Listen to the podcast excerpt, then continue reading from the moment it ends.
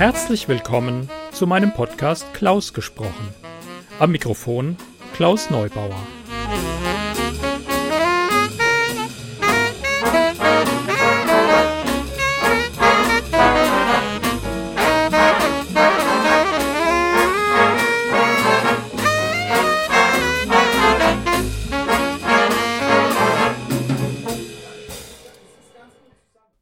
Schön, dass ihr meinen Podcast eingeschaltet habt. Wie ihr vielleicht schon am Intro erkannt habt, ist heute alles etwas anders. Und zwar gibt es etwas zu feiern. Das hier ist die 25. Folge meines Podcasts Klaus gesprochen. Hurra! Zunächst zum Intro.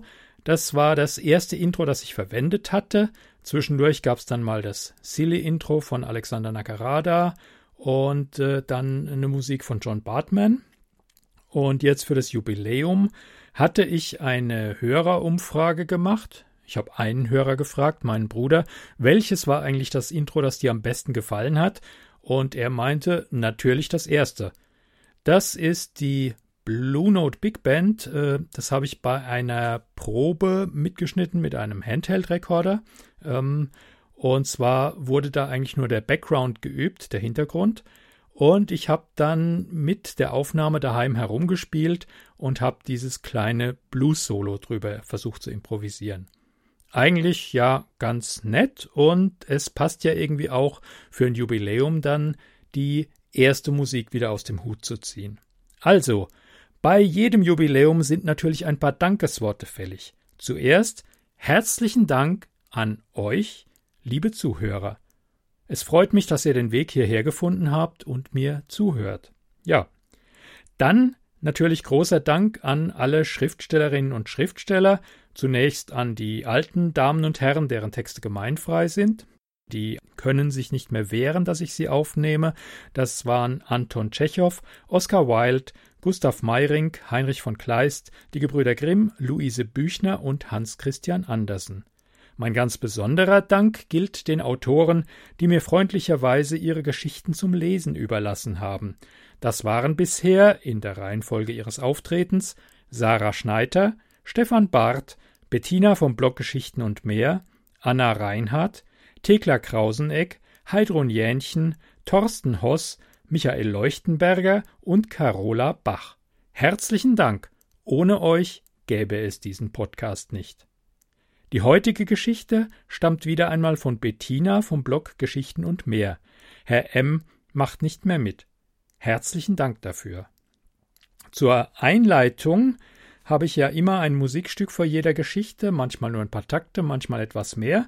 Gibt es heute auch etwas Ausgefallenes zu hören, ähm, was ich ganz außerordentlich passend zur Geschichte fand, und zwar das Lied Gute Nacht aus dem Liederzyklus Die Winterreise, komponiert von Franz Schubert, Text von Wilhelm Müller. Es singt Malika Reyat, begleitet von Annette Nina Skoda. Herzlichen Dank euch beiden, dass ich eure Aufnahme verwenden darf. Und jetzt gute Unterhaltung.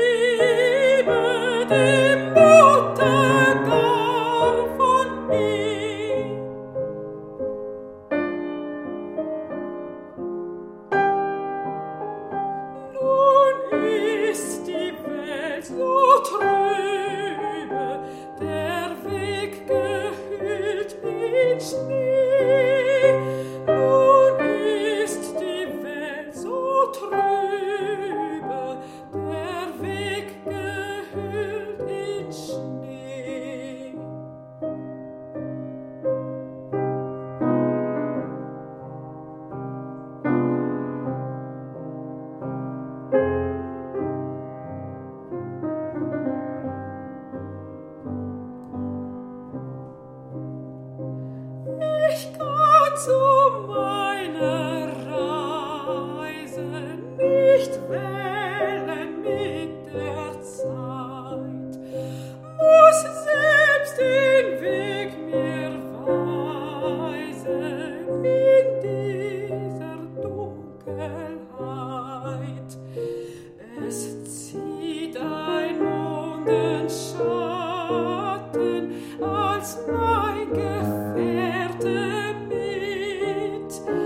Herr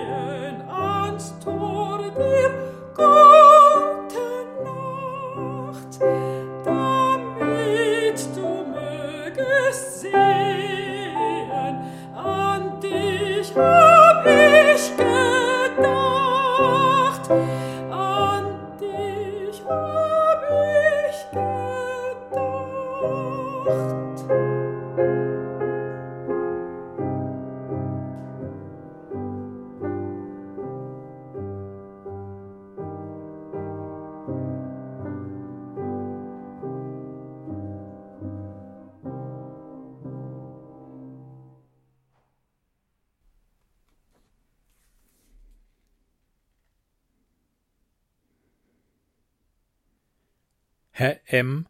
macht nicht mehr mit. Vom Blog Geschichten und mehr.wordpress.com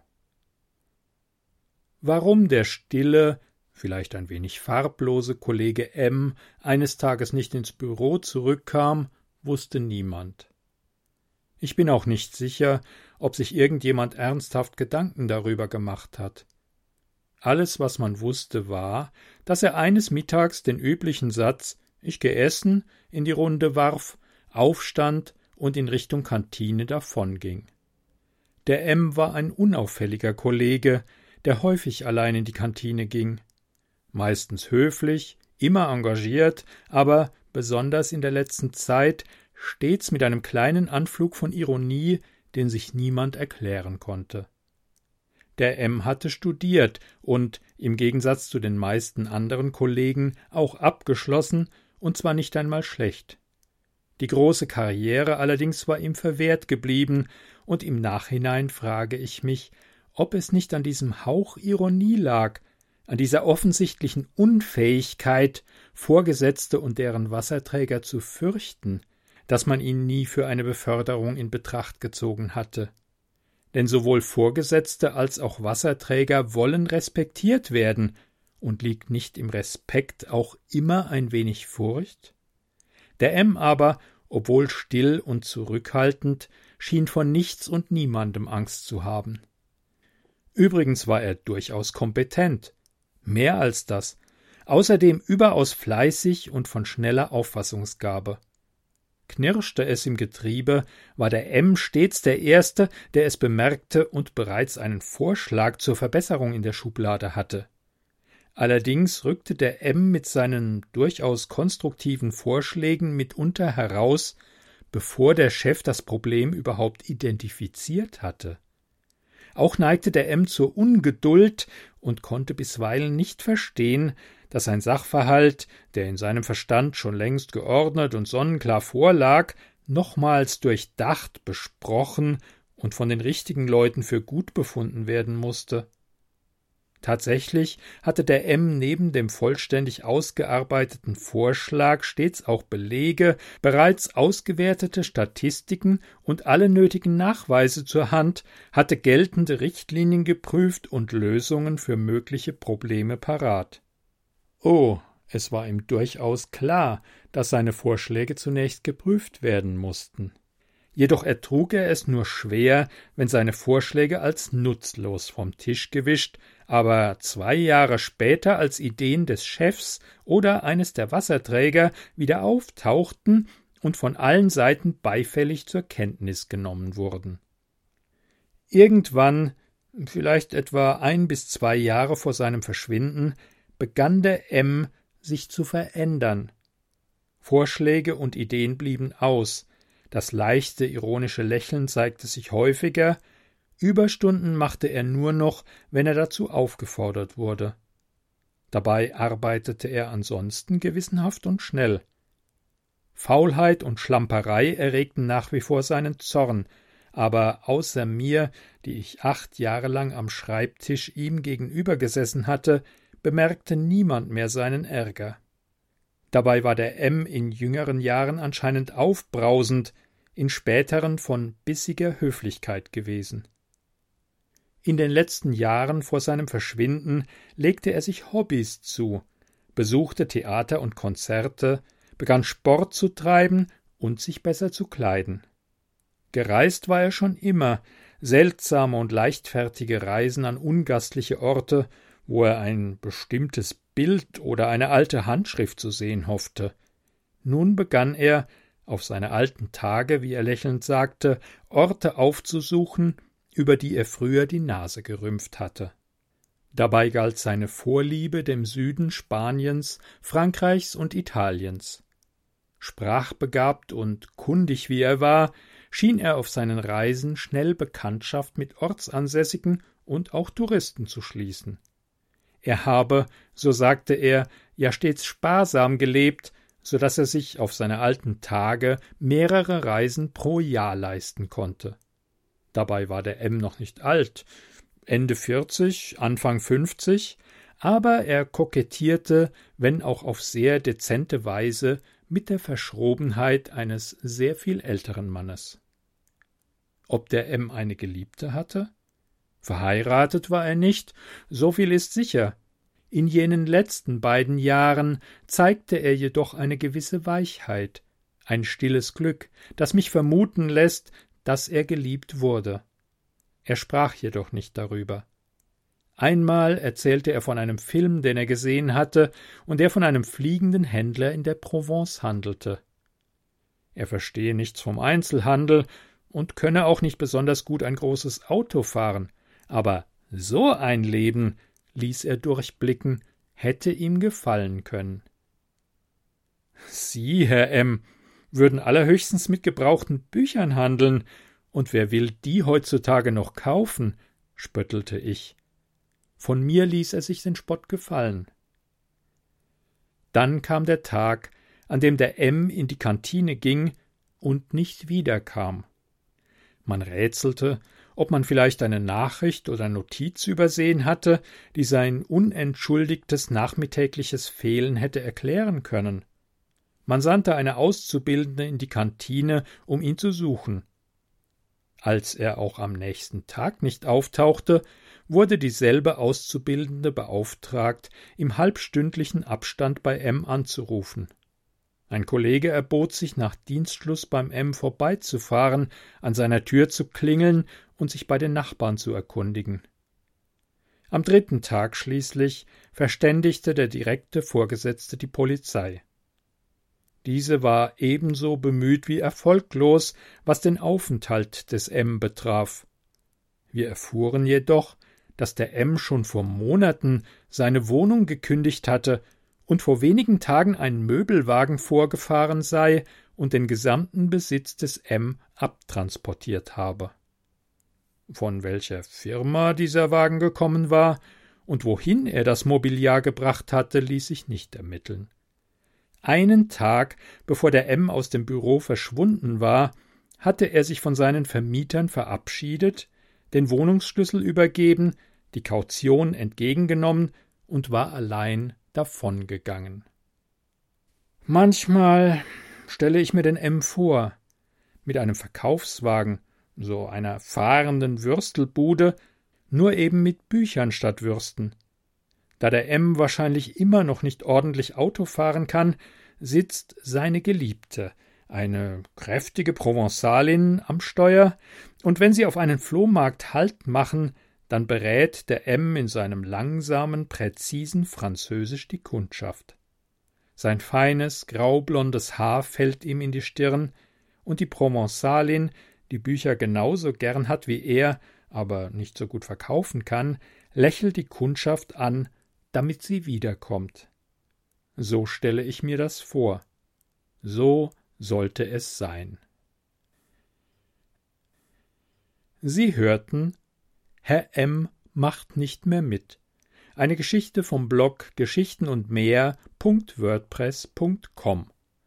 Gelesen von Klaus Neubauer. Titelmusik Blue Note Big Band. Das Lied Gute Nacht aus dem Liederzyklus Die Winterreise, komponiert von Franz Schubert, Text Wilhelm Müller, wurde gesungen von Malika Reyat am Klavier begleitet von Annette Nina Skoda. Recht herzlichen Dank dafür. Eine Produktion des Podcasts klausgesprochen.de